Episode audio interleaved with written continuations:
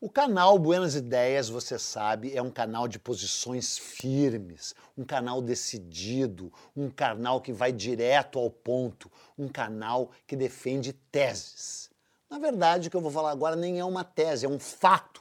Eu sei que vai causar um certo estranhamento em você e tal, mas você vai compreender que não é uma tese, é um fato. O gaúcho é um povo superior. O gaúcho é o povo eleito. O gaúcho é o povo escolhido. O gaúcho, inclusive, é sobre-humano. Ele é, uma, é um centauro dos pampas. É uma mistura de homem com cavalo. A questão é que a gente não sabe, nem sempre sabe com que parte está lidando, entendeu? Se está lidando com a parte de cima ou se está lidando com a parte de baixo. Mas o fato é que, embora tenha o seu lado cavalgadura, o gaúcho tem o seu lado genial, o seu lado espantoso. E poucos, poucos gaúchos dessa segunda metade do século XX significaram tanto e tiveram tamanha importância na história do Brasil quanto esse gaúcho essencial, esse gaúcho que você pediu que eu gravasse um episódio e aqui estou eu gravando um episódio sobre Leonel de Moura Brizola. Inferno, inferno ou céu, me diga onde foi parar o engenheiro Leonel. Eduardo Bueno Peninha, contando a história do Brasil como ninguém podcast do canal Buenas Ideias. Não vai cair no Enem. Ah, Leonel de Moura Brizola, que homem majestático. Cara, falando sério, evidentemente que o, o não que não fosse certo tudo isso que eu falei antes, que é seríssimo. Mas, cara, o Brizola realmente é um político controverso, é uma pessoa complexa. Mas se você acompanhar essa primeira parte da história dele, claro, cara, que nem o Barão de Mauá, o Brizola não vai ganhar um episódio só para ele, serão dois episódios. Então, se você acompanhar essa primeira parte, a gênese do Brizola, você vai ter que acabar concordando comigo que não é uma figura qualquer. O Brizola nasceu em janeiro de 1922. Logo em seguida, em julho, ele já fez a Semana de Arte Moderna.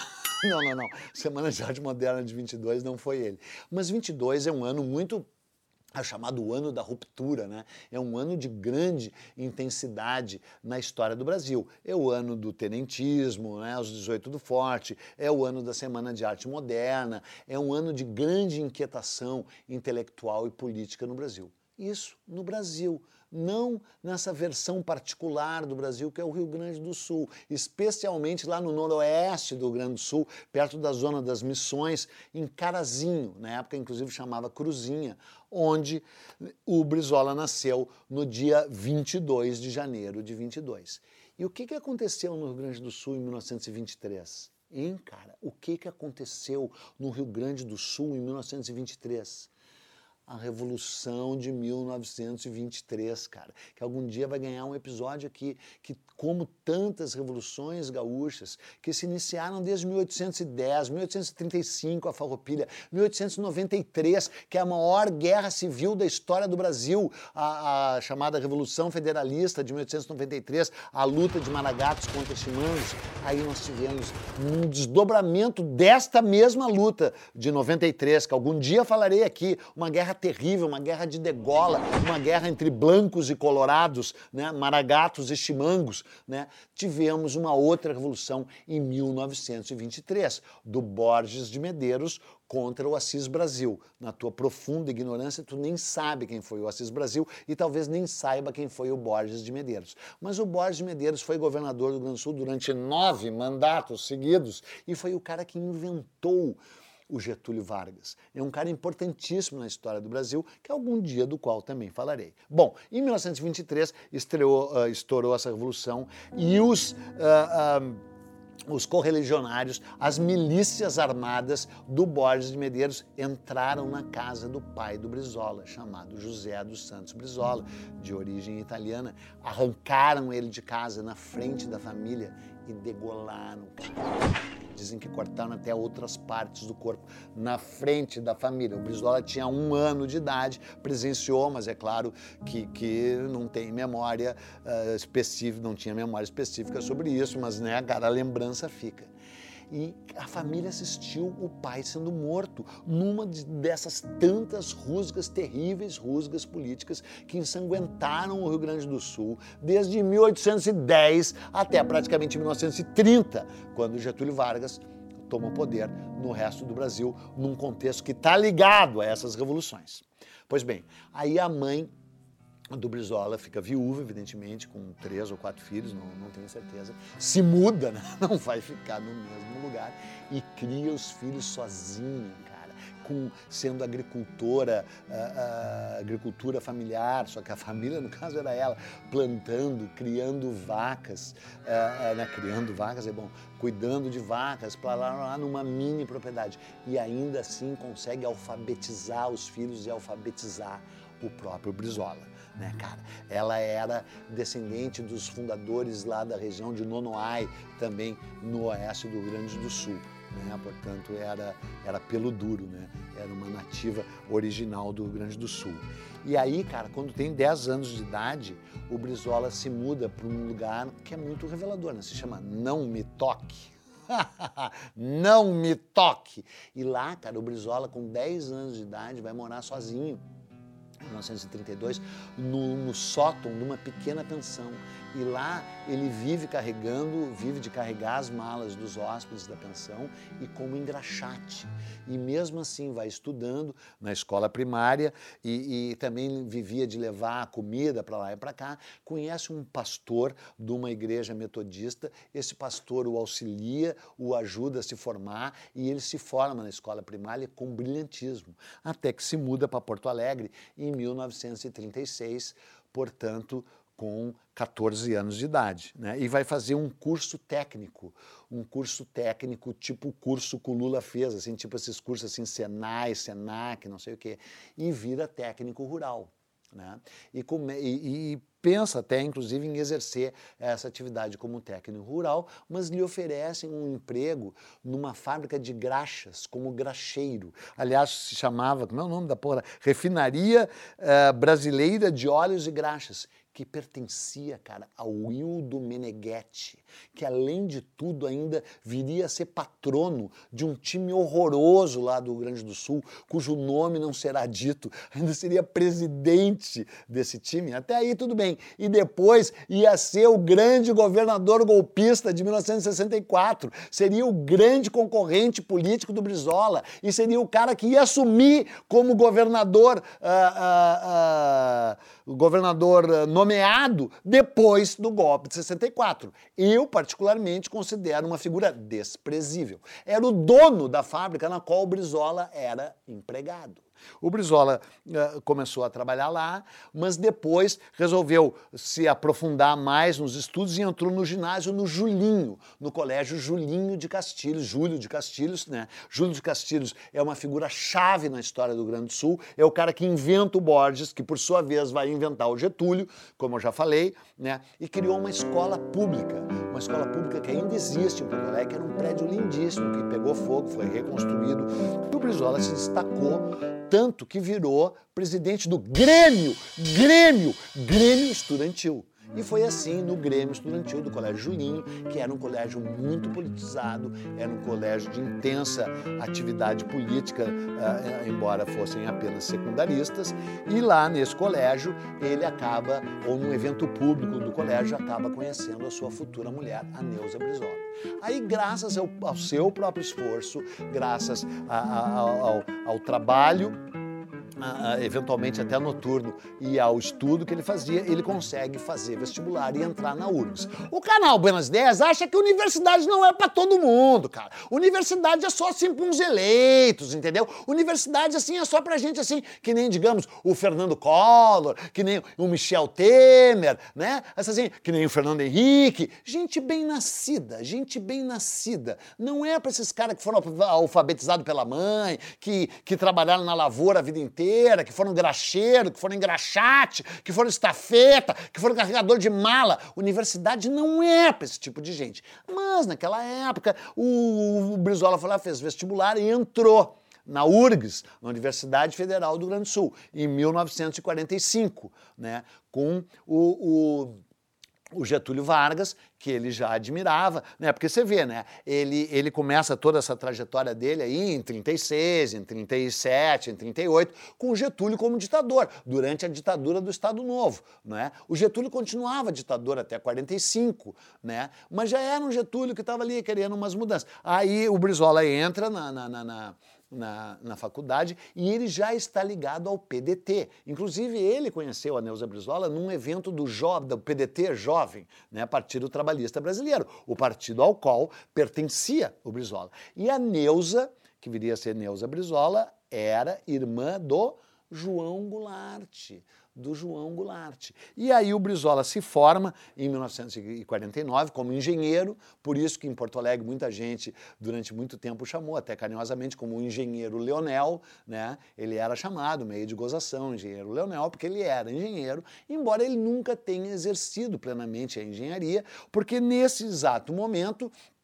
ele se forma e se casa com a Neuza Goulart, que era irmã do João Goulart, o Jango, que era um estancieiro, que era rico, que nem o Vargas, que era estancieiro, que era rico. E o casamento foi na estância deles em São Borja, na estância dos Goulart em São Borja. Você já viu aqui o episódio sobre a vida e a obra e a presidência do Jango Goulart. Se não viu, vá ver. E aí, uh, o casamento foi na estância do Jango. E quem foi o padrinho? Quem foi o padrinho do casamento do Leonel de Moura Brizola com a Neuza Goulart Brizola, Getúlio Vargas. É, aí ele conheceu, já conhecia, mas conheceu, estreitou seus laços com Vargas e estreitou os laços com o seu cunhado, João Goulart. Daí ele, evidentemente, uh, uh, inicia uma carreira política, ele era um orador inflamado, ele era um homem Uh, uh, uh, com anseios políticos, ele era um cara que achava que o Brasil era um país muito injusto, ele era um cara que achava que havia que, que o estudo e que as chances sociais mais equânimes deveriam ser uma das bases do Brasil. E aí começa a, a, a concorrer como como político. Na verdade, ele já tinha sido eleito como deputado em 47, 48, sabe? O deputado estadual mais votado do Rio Grande do Sul, pelo PDT. E aí já tinha uh, estreitado seus vínculos com a política. E em 1950, ele é eleito de novo uh, uh, com outra votação maciça, com outra vo votação recorde. Né? A primeira votação dele foi a, a, votação recorde de um deputado em primeiro mandato. E a segunda eleição dele, em 1950, foi também recorde, uh, deputado estadual pelo PTB, no, como reeleição também uma votação recorde. E aí, em 1951, ele resolve concorrer como prefeito de Porto Alegre. E ele perde por tal Hildo Meneghetti, porque o tal Hildo Meneghetti, eu nem vou contar por quê, mas é que tá ligado lá aquele outro time lá, era patrono do time, deu um terreno lá pro time que nunca tinha tido estádio e passou a ter um estádio a, a, a partir da doação do cara, daí a torcida lá daquele outro time lá votou uh, maciçamente no cara e ele perdeu, o Brizola perdeu por, por pouca margem e o Hildo Meneghetti se elegeu prefeito de Porto Alegre. Mas em 1954, o Brizola se elege deputado federal. Se elege deputado federal. E é aí que ele começa a ficar nacionalmente famoso. Sabe por quê? Porque quando chega o momento do juramento dos cargos ah, ah, na, na, no Senado, no Senado não, na, na Assembleia Federal, ainda no Rio de Janeiro, o Carlos Lacerda tinha sido eleito também e vai lá tomar posse e faz o seu juramento. Quando ele faz o seu juramento, o Brizola se levanta e grita: "Tá jurando em falso! Tá jurando em falso! Tá jurando em falso porque aqui dentro se diz democrata e jura defender a democracia e lá fora prega o golpe, prega o golpe, o golpe contra o Getúlio Vargas. E de fato, o Lacerda golpista, o Lacerda vai ganhar um episódio aqui algum dia, né? Porque também tem um lado que vamos combinar, né, cara? Também era um cara polêmico, um cara controverso, mas era um cara brilhante, né? Você pode discordar do Lacerda, eu particularmente discordo bastante do Lacerda em muitos aspectos, mas era um letrado, era um cara brilhante, só que rico, né? Já nasceu rico, barará, barará, barará, e estava, né? Eh, tinha começado a sua carreira ligada ao Partido Comunista em 1935. Quem diria? O Carlos Lacerda. Sim, sim. Para tu ver como tu não sabe chongas, né? E aí, em em 54, ele se elegeu deputado pela UDN, o partido da direita, da direita, à direita, da direita. E aí, quando foi tomar posse, quando foi fazer o juramento, o Brizola, Leonel de Moura Brizola, o nosso querido engenheiro, levantou e começou a gritar e dizendo a verdade, porque o cara realmente estava jurando em nome da democracia e estava planejando um golpe. Um golpe que não se concretizou, porque embora ele tenha tomado aquele tiro, né, uh, uh, no atentado da Rua Toneleiros, o, o Lacerda, uh, e esse tiro tenha pro, levado à, à eclosão daquela crise, o Getúlio Vargas deu o seu famoso tiro no coração, que pegou na cabeça, inclusive, do Lacerda e dos golpistas, não é? E aí o, o uh, não houve o golpe. Mas tu imagina o choque para o Jango, né, que era ministro do Trabalho, era ministro do Trabalho nesse momento do, do, do, do Vargas, né, e para o próprio Brizola, o cara que era o padrinho de casamento dele. Mas a vida continua, barará, barará, e ele se lança uh, uh, de novo como candidato a, a, a governador daí do Rio Grande do Sul, e é interessante que quando o Partido Comunista Brasileiro quis apoiá-lo, ele negou o apoio do Partido Comunista. Ele diz, oh, não, não quero o apoio do Partido Comunista, são radicais demais, blá, blá, blá. E é incrível, né, que hoje o Brizola passa para a história como assim um esquerdista, como um cara que queria transformar o Brasil numa Cuba, né? Tipo o próprio Jango também quereria, né, cara? Ele era numa, ele era de centro-esquerda, né, cara, nesse, nesse, nesse, nesse início, né? Era um cara a favor de uma política social mais equilibrada, barará. Mas o fato é que no dia 31 de janeiro de 1959, ele assume como governador do Grande do Sul.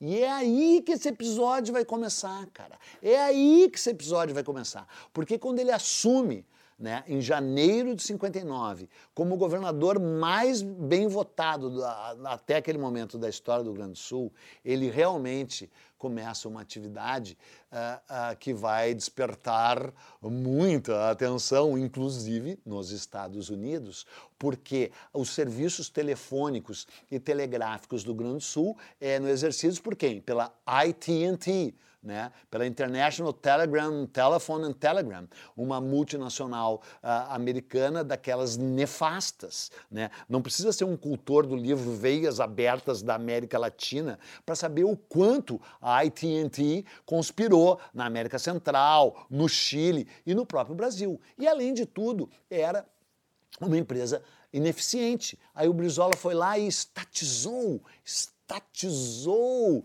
a, a, a, a AT&T e transformou em CRT, Companhia Rio Grandense de Telecomunicações, que eu acho que existe até hoje, sei lá, envolvido lá nos rolos gigantescos. Né? Tu imagina, aí até o John Kennedy, o John Kennedy, aquele belíssimo, lindo, maravilhoso presidente, mandou telegramas pro, pro, pro, pro governo brasileiro, né, ah, ah, que na época era o Jânio Quadros ainda entendeu? Porque o Jânio Quadros não tinha renunciado. Mas quem era o vice do Jânio Quadros era o Jango, João Goulart, cunhado do Brizola. Mas ele não parou aí, porque depois ele ainda também estatizou a empresa de bondes, bonds and shares, sei lá, barará, barará. Aí ninguém, pô, não é possível. Mas não é só aí que ele atua, porque daí, cara, ele criou o Master. O que é Master? Ele não criou, mas ele ajudou na criação do Master. O que é Master, cara? É o movimento dos agricultores sem terra, cara. Master, movimento dos agricultores sem terra. É, cara, o Brizola, governador do Grande Sul, deu a maior força para esses caras num estado latifundiário, num estado, num estado de estancieiros. Aliás, né? E aquela velha uh, incongruência, assim, né, cara? Ele é amigão do Getúlio, né? Que era estancieiro, amigão do Jango, que era estancieiro, né, cara? E aí ele desapropria a famosa Fazenda Sarandi, que é a primeira grande ato de desapropriação de uma propriedade que pertencia a uma multinacional e que era totalmente improdutiva. Tipo 22 mil hectares, não sei se estou certo, 22 mil hectares, onde ele instala 600 famílias, cara. Mas tu sabe o que é o mais incrível? Que daí ele e a mulher dele, a Neuza, resolvem estatizar uma fazenda deles mesmo, deles mesmo, com mais de mil hectares, e doam para 30 famílias num projeto de reforma agrária. Num projeto de reforma agrária. E aí o que, que acontece? Em 25 de agosto de 1961, renúncia, aquela renúncia patética, ridícula, parece quase assim a prisão do Moreira Franco. Ah, se bem que ia ser legal, né?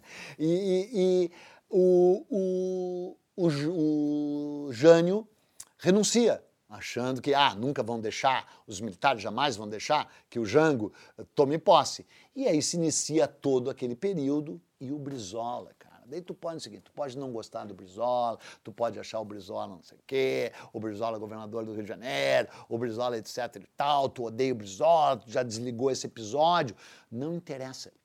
O que interessa é que foi ele ele que organizou a rede da legalidade. Ele era governador do Rio Grande do Sul e transformou o Palácio Piratini num núcleo legalista e disse: a Constituição diz que o vice tem que tomar posse. E o vice foi eleito e o vice vai tomar posse. E aí, com articulações lá no Terceiro Exército, que, que, no qual ele tinha amigos, criou uma, uma rede de rádio com a Rádio Farroupilha. Inclusive, é, isso é interessante também porque ele tinha um programa na Rádio Farroupilha Uma rádio que hoje pertence à rede RBS lá, ligada à TV Globo e tal, ele tinha um programa toda sexta-feira, tarde da noite. Tanto é que ele foi apelidado de lobisomem, porque ele fazia esse pronunciamento, ele dava um balanço de tudo que ele tinha feito durante aquela semana como governador, para o povo, para os seus eleitores, na Rádio Farroupilha, na sexta-feira de noite. Então ele já tinha esse vínculo com a Rádio Farroupilha, já tinha outro vínculo com outras rádios, e aí fez uma rede, de,